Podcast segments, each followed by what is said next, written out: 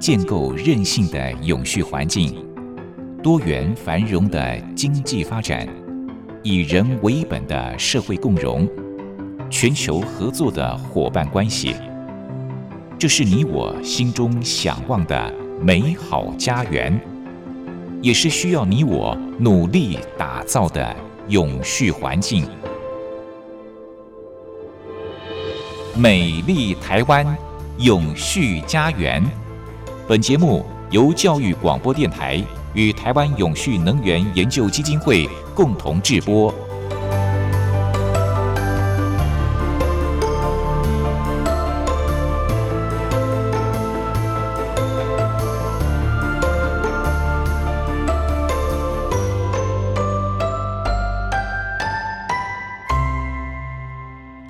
好，欢迎您再度按时收听《美丽台湾永续家园》，我是朱玲。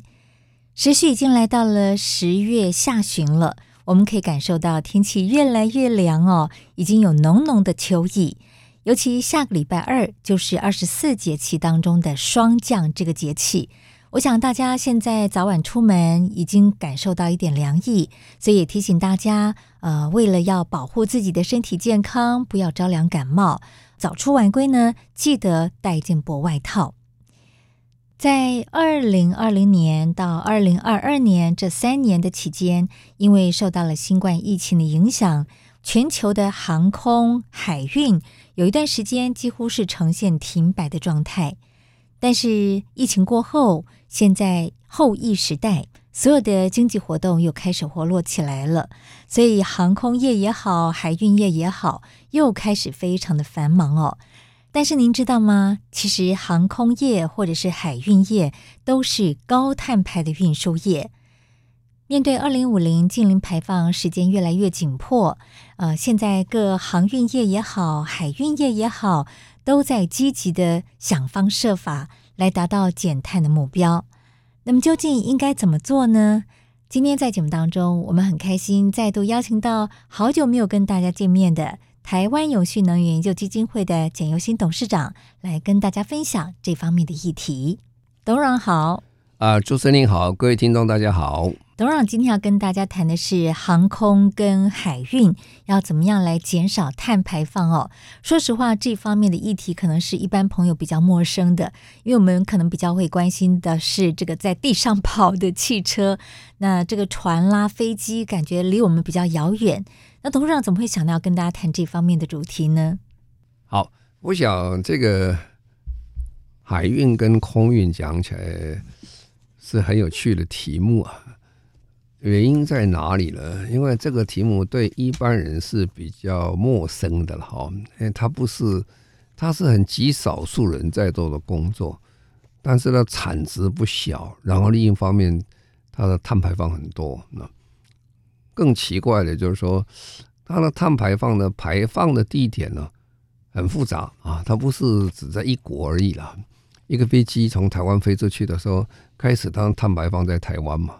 飞到翻到公海上去，碳排在公海，然后经过日本就放在日本，然后经过美国阿拉斯加在美国阿拉斯加，然后经过加拿大加拿大碳排放，然后到美国。你看一路上碳排放国家很多，这个是很蛮复杂的啊。那计算起来的话，用国家来计算不是挺方便哈？那它这个基本上。国际的航空航运主要都是掌握在大的公司下面，当然呢，你要看小飞机也不少了哈，小船也很多，但是它排放的量哦，跟那个长城海运呐，和大航空航运公司讲起来是有差别。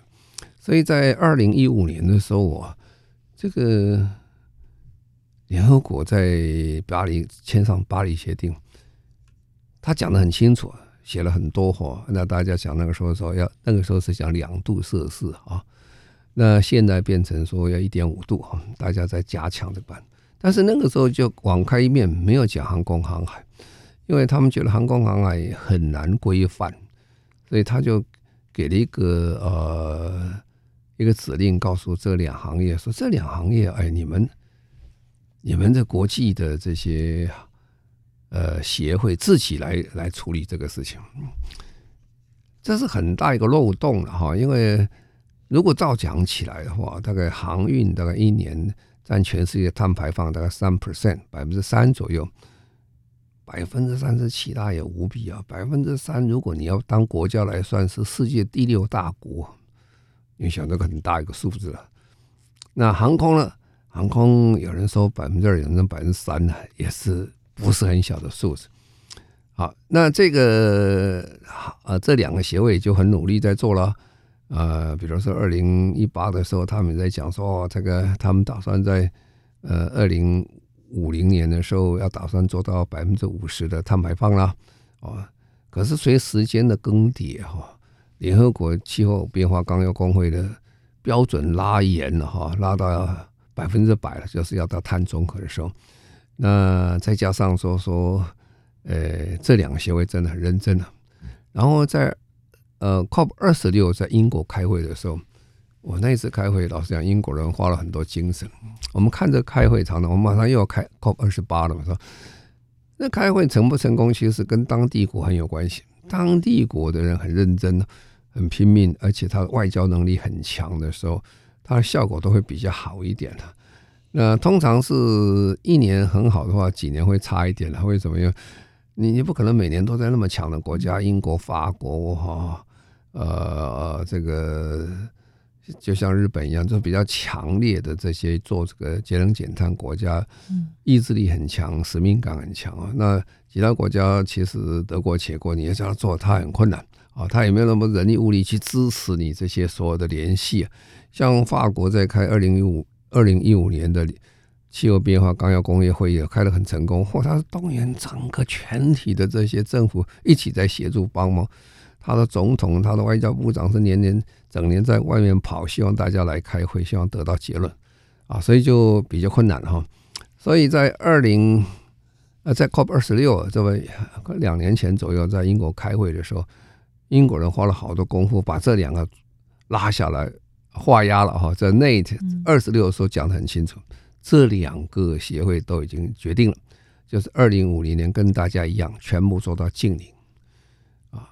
哦，这个就是很大一件事情了哈。你现在说，那其实，在最近几年，从二零一五年，其实航航运航空界都是很担心这个事情的哈。不过现在终于在最近已经达到一个结果，就是死路水出。什么叫死路水出？哎，非做不可了，也要做了哈。那其实后来我仔细来看一下，今天就是要跟各位谈这两个问题了。今天可能一次还谈不完哈，可能现在我们先谈从海运开始谈起，然后到航空，很有趣的哈。如果你分析这两个行行业讲航空航海，跟台湾所有的这些行业讲起来，他们节能减碳的工作讲起来是佼佼者。比我们一般的要好。那我在想，为什么他会做那么好？其实这个一切都还是一个国际上的一个呃趋势跟压力了哈。因为我们在国内做，有时候政府保护之下，你缓一点、慢一点，都还觉得大家也过得过就且过。可是国际上不是这么回事啊！你你飞机开过去，你开始要交碳费的时候，要交碳税的时候，你就开始跑不掉了。呃，没有一家国际航空公司说不飞外国的，你只要飞国外，你就会产生这个问题啊。海运也是一样啊，那船不能老是绕着台湾跑啊，你没有生意可以做。你一出门哦，你碰到这些欧盟国家，你要交税啊，所以他们的这些准备工作做得比我们一般的企业要做得好哦。那我们常常讲说，政府规定说。啊，在二零三零年，我们国家做了二零三零年要做了百分之三十的二氧化碳减碳。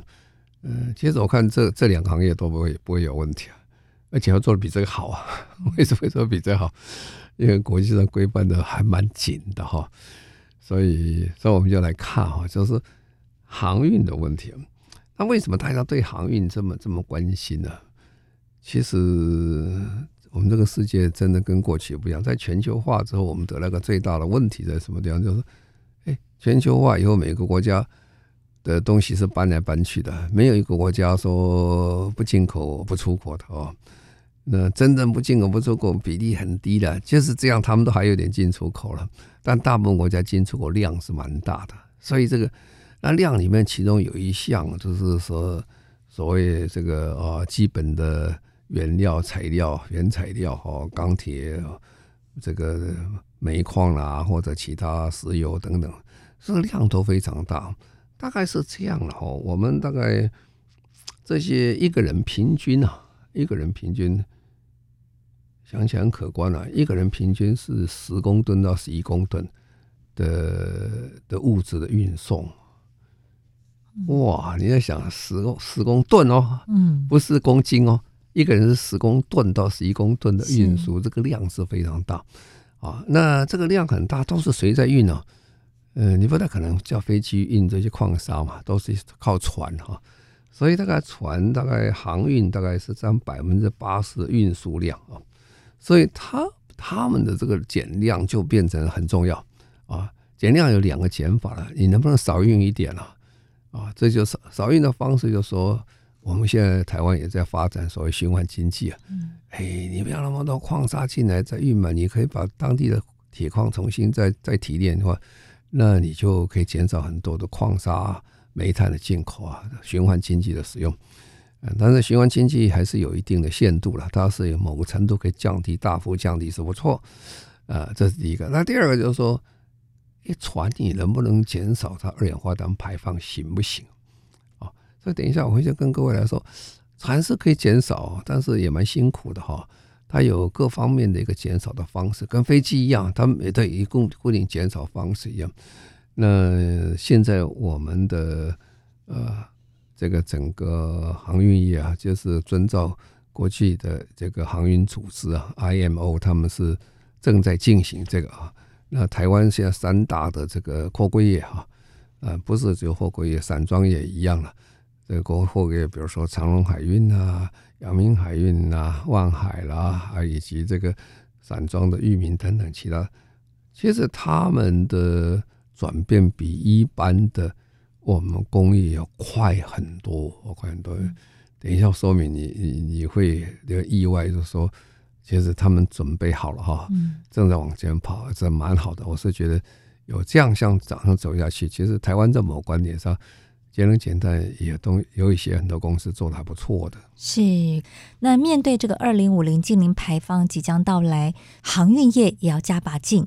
那待会儿呢，董事长会继续跟大家谈我们台湾的航运业做好了哪些的准备。美丽台湾永续家园，今天在节目当中，我们很开心的再度邀请到了台湾永续能源研究基金会的董事长，同时也是中华民国无任所大使的简尤行博士。那么今天董事长跟大家谈的主题是航空跟海运要如何来减碳哦。嗯，刚才董事长提到说，我们台湾有三大航运业者，就是长荣、阳明跟万海。那当然，面对二零五零净零排放即将到来，这三大的航运业者呢，他们也要做好准备，怎么样让自己在未来能够达到真正的零碳排？那我们究竟要怎么样来做呢？就请董事长继续来跟大家分享喽。那我在想，这个我们先了解一下说。航运刚才讲说，航运占全世界百分之三嘛，哈，百分之三就等于第六大国了哈。那台湾呢？台湾占要多少？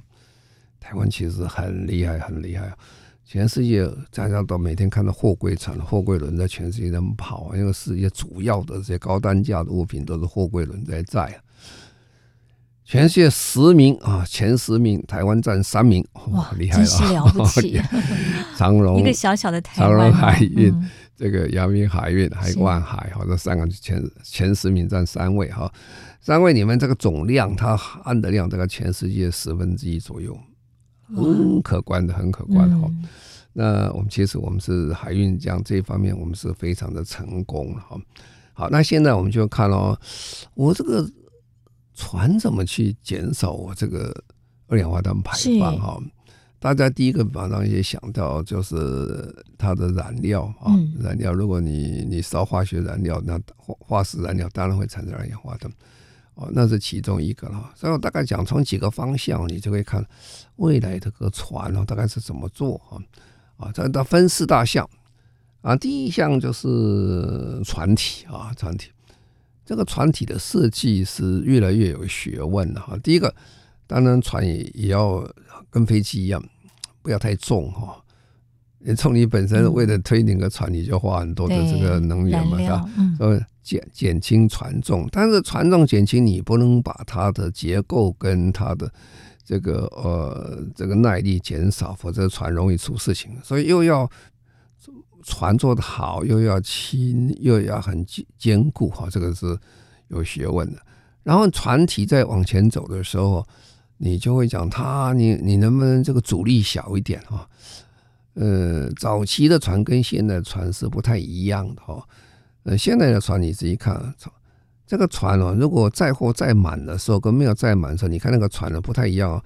那个载载满的时候，你就跟现在船跟跟以前船是一样，就是一条船划船。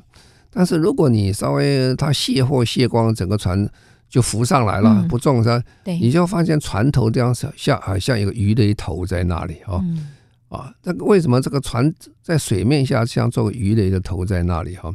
其实呃，鱼雷各位想，鱼雷在海里面跑的时候，它设计的好，它才可以跑得很远。所以鱼雷头不能做尖头的，做尖头的话好看哈，但是做尖头它海的阻力很大，它是做个稍微一个圆弧形的头出来。这骨头最主要这样做是要减少它的阻力啊。当你减少阻力的时候，就说你推动的能量就会减少，你二氧化碳排放减少。所以船基本上现在的概念做法有一点像，就等于这个把一条船架在一个这个呃鱼雷上啊在跑啊，所以在它水底下阻力很小啊，那船上面是一样的啊。不过我这样讲是很简化这个这个简化这个整个船的设计，这个船设计比这个复杂太多了哈。啊，不过你大概知道，第一个你船怎么设计，让它结构好，重量轻，然后航行水力人员少哈。这第一件事，你船体要这样做啊。那第二件事情就是说，呃，你在这个它的这个能源使用上就要改变哈。你就不能够用现在的这个所谓的这个化石燃料，现在很多重油等级烧船在跑，所以早期的船哦，我想我们主持人一样，你小时候画那个船哦，上面都有烟囱的，是吧？都会冒黑烟的，是吧？后来大家觉得哇，这空气污染很多，后来就烟囱还有哦，呃，看不到黑烟的，其实还是有黑烟，很小，不多哈，不多就一点点，因为烧你烧重油嘛，还是要有烟出来，不可能没有它。但是想有没有办法，这个把这个取消取掉了哈，就改变它的这个油油品的使用，这是第第第二件事情了。那个那个是直接可以少了。那改变用油的方法很多了，呃，你也可以改变啊，呃，可以用，比如说现在用的都是用甲醇啊，甲醇就是工业用酒精了哦，啊，或者是用这个。天然气了哈，啊，天然气是可以用。天然气其实是一过渡性的一个燃料。天然气基本上排放碳还是很多哈，但是已经比过去的这个呃用煤啊或用重油可以少一点。但是它也是过渡性，它它也不可能永远这么用哈啊。甚至你把燃料改变了，它就降低它二氧化碳。有可能电动吗？哎，你讲的很好，这电动，电动是有可能的哈。那电动呢？可能是说，因为第一个，现在电池还是蛮重的哈。嗯。刚才讲船要轻一点的，对。有没有在自己的电池都很重？啊，可以用电动，但是现在电池能不能够稍微轻一点？那第二个，它的电池的续航力能不能长一点？哈，比如说我们汽车一样，那电动车到底跑一百公里还是一百两百公里，跑五百公里啊？这是完全续航力的问题。是。那船呢、哦？不是这么短了，船一跑就跑多少？跑一万公里，一万公里这很远了，好几天了，从从的好 好几个礼拜都有，从台湾要跑到跑到美国东岸那好远的地方啊！那他所以你假如需要你不够也不行哈。然后呢，呃，充电要快，你到个场地你要充充很久，充太久的话也不行。所以呃，有一天是有可能的了哈，但是现在看起来对国际上的这些航运讲起来。还是很困难，但是呢，对那个短点的，一个比如说短程的或者一点点距离的啊小船啊，或者是说短距离的船，呃，现在是有可能现在是有了哈，但是那个那个这个整个占航运的比例是微乎其微，几乎是没有，还在试验当中，就是这样啊。所以这个你把燃料变了就可以了哈。那第三件事情很重要，就是说，呃，我现在如果改了燃料以后呢，问题就来了。刚才讲说，我到港口去加油，加以前是加加重油啊，加这些海运的燃油等等。现在你要叫我加甲醇，我有没有可以加？说海港口的基本设施变成非常重要了哈。就是港口如果没有这些基本设施，我我我从台湾跑到美国就跑一趟啊，船就停在美国就回不来了，是吧？我从美国一趟跑到跑到欧洲去就停在那里。所以两边港口都要有它再加燃料的一些基本设施啊，不但是有基本设施，你还有基本产业那么支持它。如果你没有产业支持它，设施还是没有用啊，你真的没有没有燃料给灌的给灌给它，所以说变成一个很重要。所以现在有个名词叫绿色航道啊，绿色航道现在就是在二零呃二一年的时候在。英国开会的时候就决定说，绿色航道就说，这条航道两个端点头你都要这样基本设施才可以，那这条才能叫绿色航道。我这没有用啊，我这边都是绿色，开到你那边不是绿色的，我就船没辙，就停在那不行啊。啊，所以就是变当地国每个国家的港口都要很努力去改变它的这个港口设施啊，改变作业好，那这个是一个地的。啊，最后一个很重要就是说管理的问题了，管理的问题。那管理的问题，其实开船都很有技术。开船怎么样有技术呢？我们从从台湾开船到美国去哦，很远了，这跑得很远。当然，船开船影响船的这因素跟飞机一样，一个气候天候因素了，是吧？台风天不适宜开船了，是吧？大风浪的时候不适宜开船，怎么样？啊，但是。这个潮流洋流往什么走的时候，你跟他走，你你顺顺顺浪而行的话就很好走。你要逆着这个浪走，你就比较吃力，是吧？所以这个时候就变得很重要。哎，这个船长的这个这个技术很重要，可是船长技术都是累积他脑筋里面的，所以现在就变成用 AI 了，人工智慧，大家一起来算，怎么样把这条船从台湾开到美国。用最省钱、最省时啊，而且也这个燃料用最少，意思就是说二氧化碳排放最少。哦，这一部分的东西其实是蛮有学问的。是，所以呃，将来这个船运的管理哦，也要运用到 AI 技术了哈。好，我们先休息一下。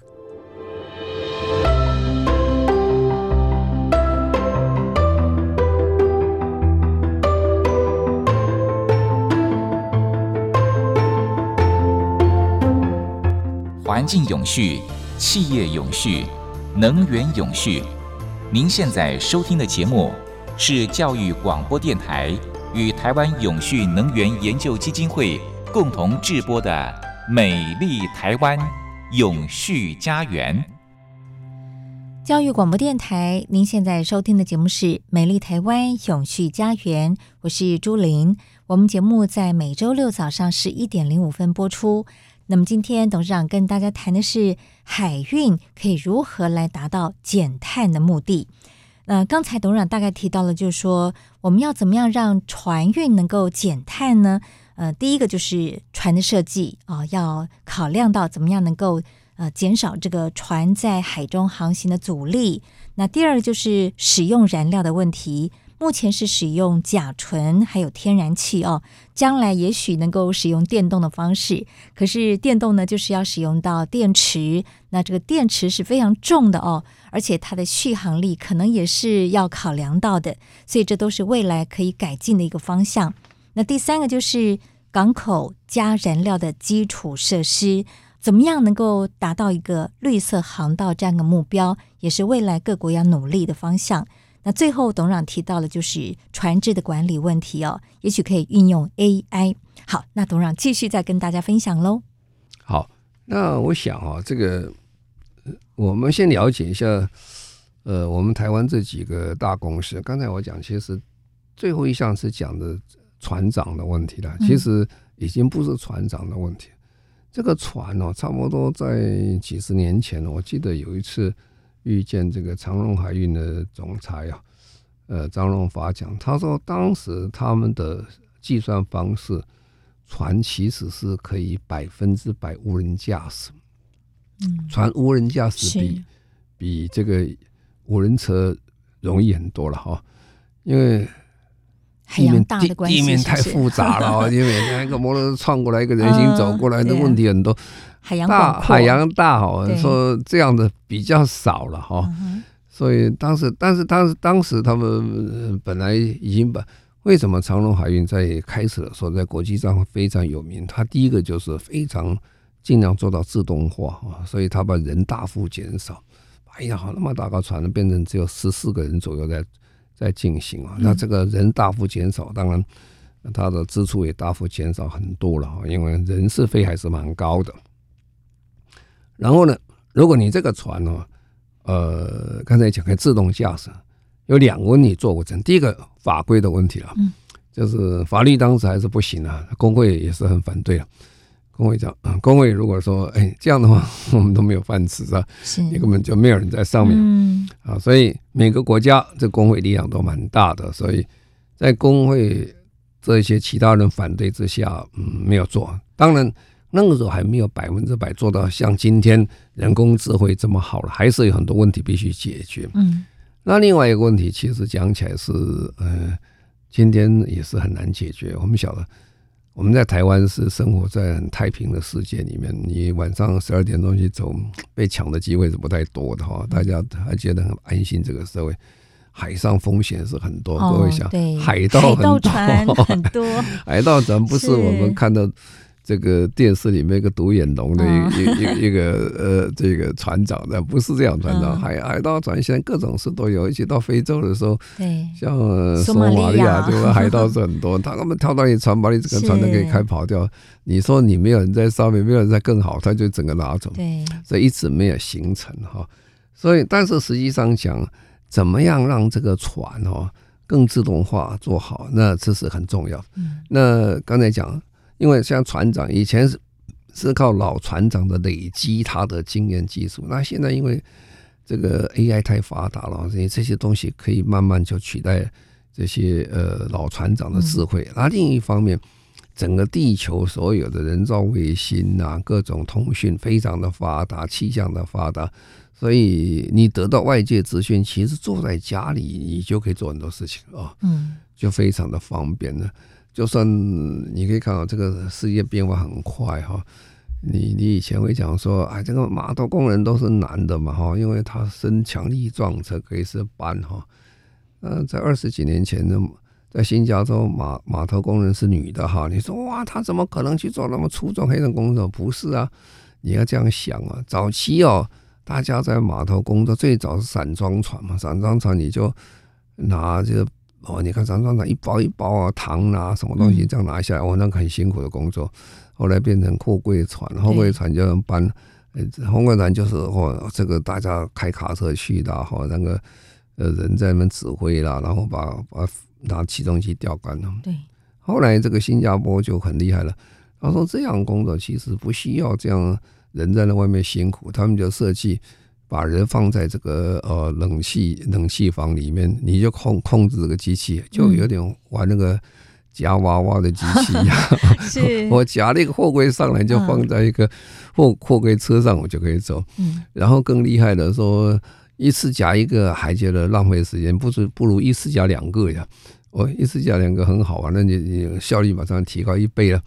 那到现在已经可以做到什么程度？做到百分之百不要人了。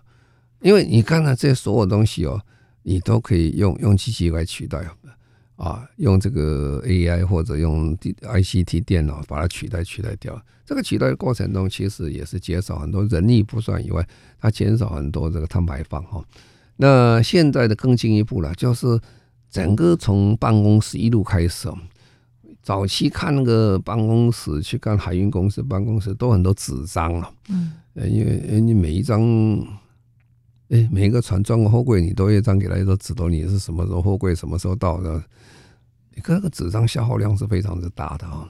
呃，更早的时候，所有的通讯还没有这个电脑的时候，用 telex，就一张纸都一直调出来，你可以看。所以那个航运公司老板都晚上晚一点都回去看看，今天有什么消息的进来，要看这个东西。现在完全电脑化、嗯、电子化了。对，那那这样的话也大幅减少的二氧化碳排放。所以我们看办公室自动化、无纸化哈之后，其实一路下来，这个管理，刚才管理不是在船上管理哦，在办公室管理哈，在港口管理全面的改变，那这样也是二氧化碳的减少。那好了，那现在我们在讲，那到底说，呃，我们现在这个航运到底要减多少了哈？减多少？刚才讲，原来在二零这个一五年这个啊，联合国通过了这个。气候变化公约的巴黎协定之后呢，它是向二零五零年达到净零了哈。嗯。那现在我们要做的说，呃，要更快了，那是两度 C 嘛，下面一点五度 C，所以他就希望这个强制动作要快一点哈。民航公司开始了，这个海运公司也开始。民民航比较稍微早一点点，民航是在二零二二年的时候，那一年就决定说，好，我们要做一点五，要达到呃二二。二零五零要净零，那今年啊，今年二零二三年，今年七月的时候，国际的海事组织也承诺，在二零三零年要减百分之三十啊，那二零五零年要减百分之五十。换句话说，就跟我们陆地是相同了。以前它是减少一点，当时是讲两度嘛，是吧？但是讲一个减到是百分之五十。那终极的目标是要把这个整个海运全部把。化石燃料全部取消，嗯哼，啊，那这个时候他做法是什么做法？因为你必须有个做法。我刚才讲，所有事情你都要法律规定，大家才会通嘛，是吧？那第一个就是说，这个强制规范海商哦航商的碳排跟船舶的效率，这第一件大事情。原来就有规定哈，这个二零一五年之后他就开始规，你船的效率要增加。第二个，再增再增加一个项，就。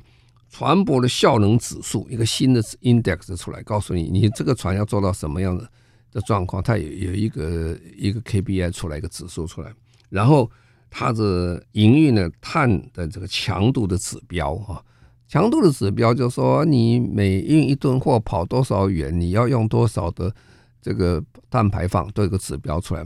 当这些指标都出来的时候，就不好玩了哈，你就要根据这个做，不做。不做会怎么样？不做就是有碳税的一个释放，嗯，就增加很多的成本哈。好，我们先休息一下。好，那我们就来看啊，这个既然这个国际的海事组织啊 IMO 已经这样规定哈，那规定的话就就很清楚了。所以现在有三个大目标，国际海运有三大目标了哈，就是说二零三零年。哦，它为基准的话，他们打算要打算到至少要到四成左右把它上去啊，要大家一起再加上去。好，那当然，二零五零年希望它总要净零，它达到这个目标。那这个时候，其实在刚才讲是讲是国际组织啊，国际组织也许大家觉得，哎，这国际组织它也没有法律啊，也没有牙齿啊，你要怎么办是吧？那国际组织其实他已经告诉你一个整个这个方向之后，那各区各国再定方向。这里面最热心于这个节能减碳了，最热心于这个呃地球的永续发展就是欧盟。嗯，说欧盟哦，它就是在呃今年通过一个全球第一个绿色航运燃料法啊，那这个法就规定很清楚了。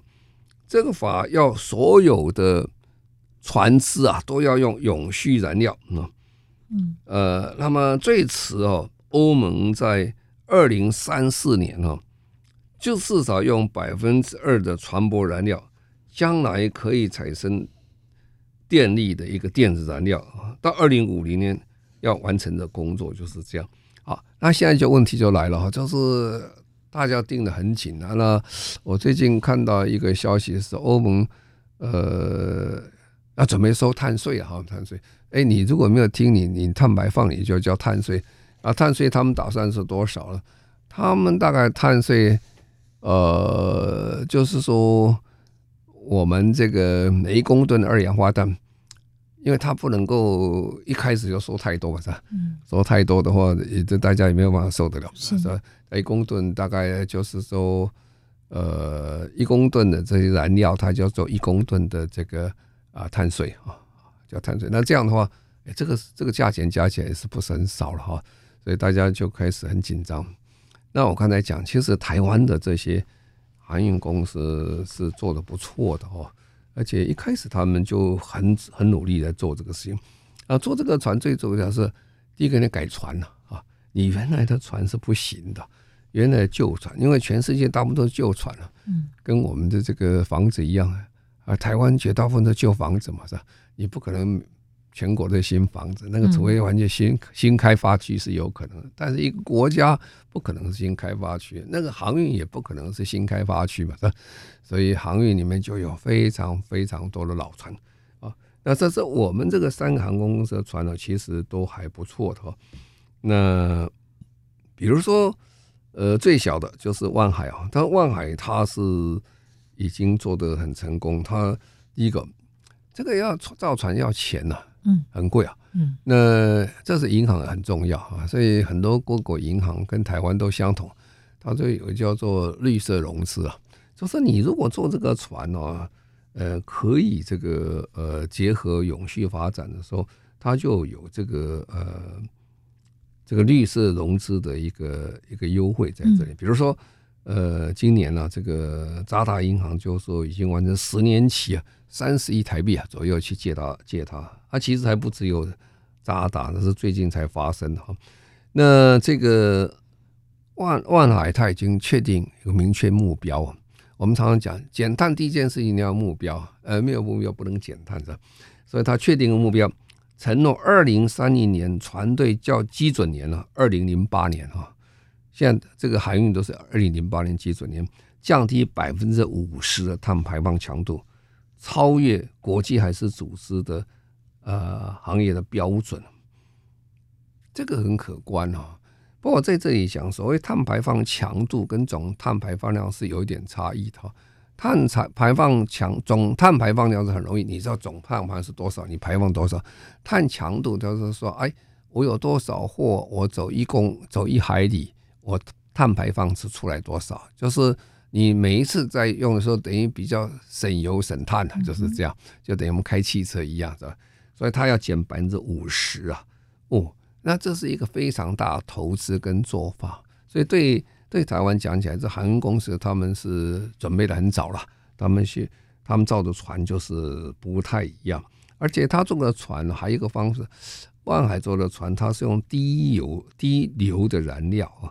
硫磺那个硫哈，低硫的燃料，因为低燃这个硫硫产生很多二氧化碳之后，对这个大气的影响是蛮大的哈。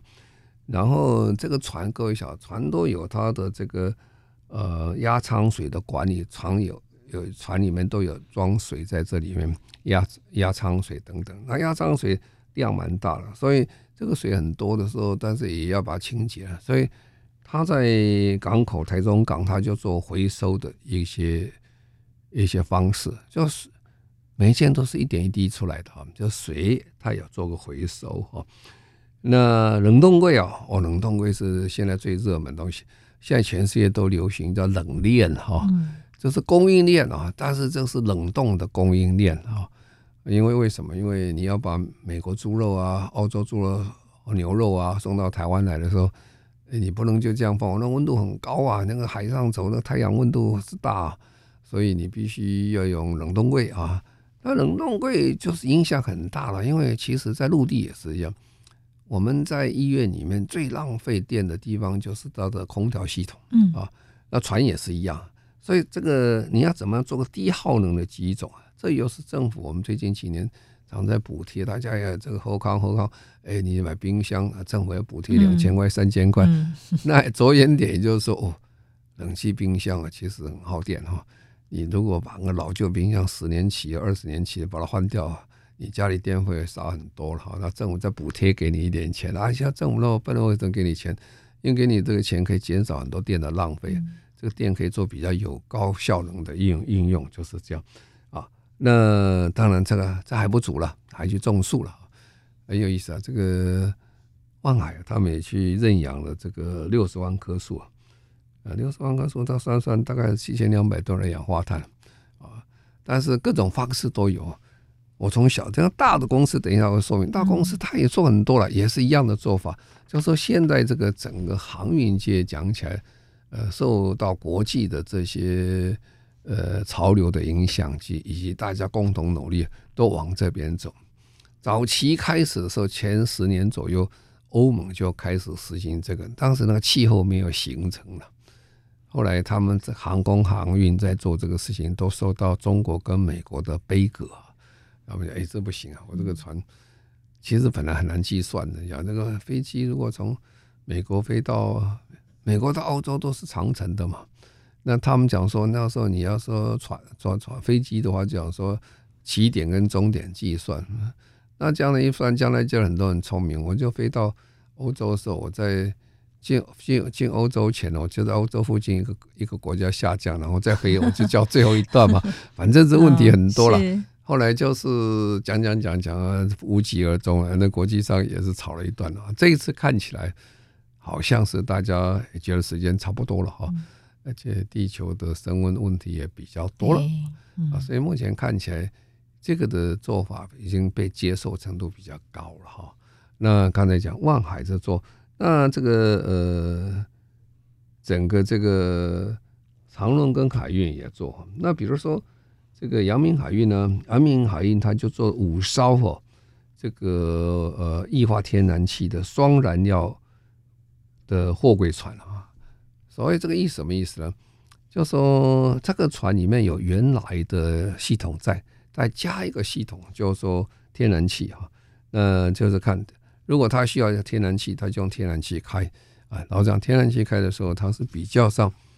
呃，比这个现在要要节省不是二氧化碳排放，但是我讲过，那不是真的最好的了哈，那个是过渡型的哈啊，但是也也可以降低啊，因为现在都受到国际上的要求，它预期这样的话可以比传统的燃油减少百分之二十左右，那也是不少的数量啊，那它也是跟去贷款了，那绿色贷款刚才讲，它跟新展银行做绿色贷款十亿了。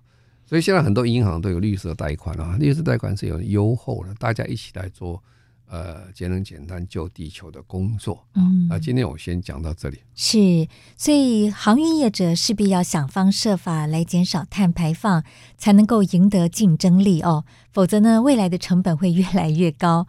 那么，解决减少碳排放的方法，必须要从船的设计、使用燃料的问题，还有港口的基本设施以及管理上的问题来着手。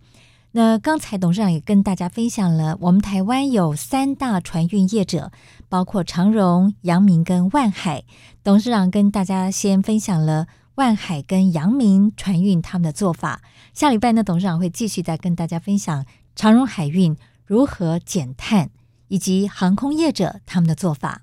谢谢董事长，我们下礼拜见喽！谢谢，谢谢各位，再见。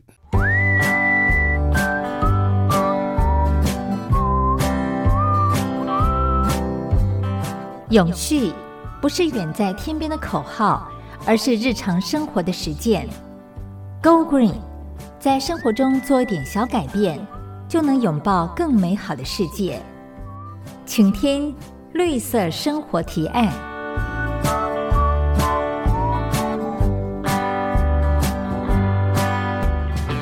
不晓得收听我们节目的朋友，对于政治的感觉是什么？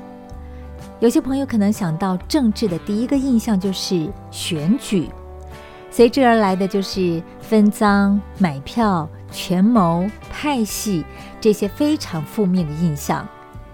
可是另外一方面，我们也必须要承认，好的政治家、好的政策，确实是引导国家社会前进非常重要的力量。政治就是管理众人之事，不管喜不喜欢政治，大家都不能够否认，政治的确和我们所有人是息息相关的。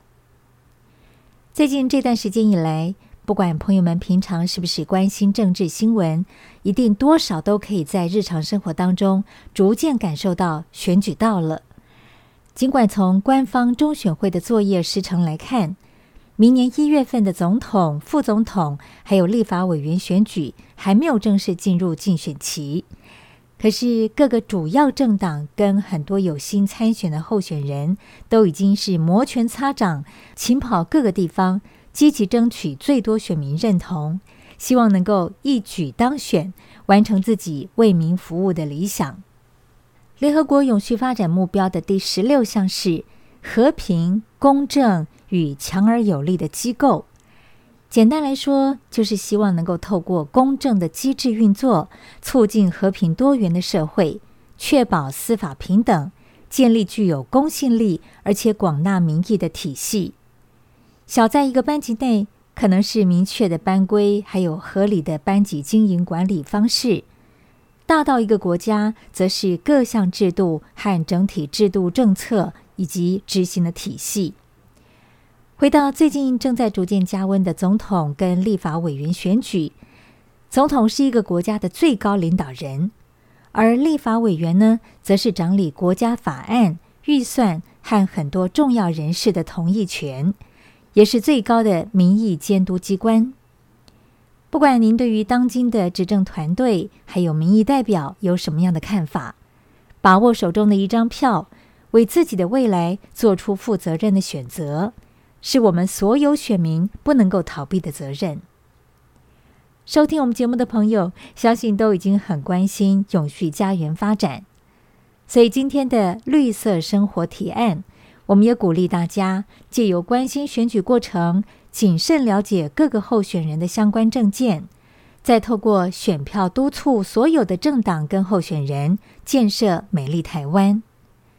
像今天十月二十一号，在台北市就有一场由国际气候发展智库和很多关心环境和社会的团体、媒体共同举办的“近邻台湾气候对话”活动。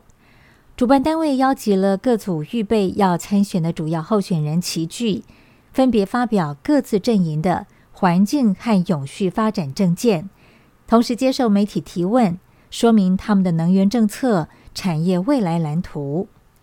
而除了实际参与这些活动，我们也可以更主动搜集、关心各选举阵营所提出来的相关政见内容，了解他们的施政方向、预备执行的策略。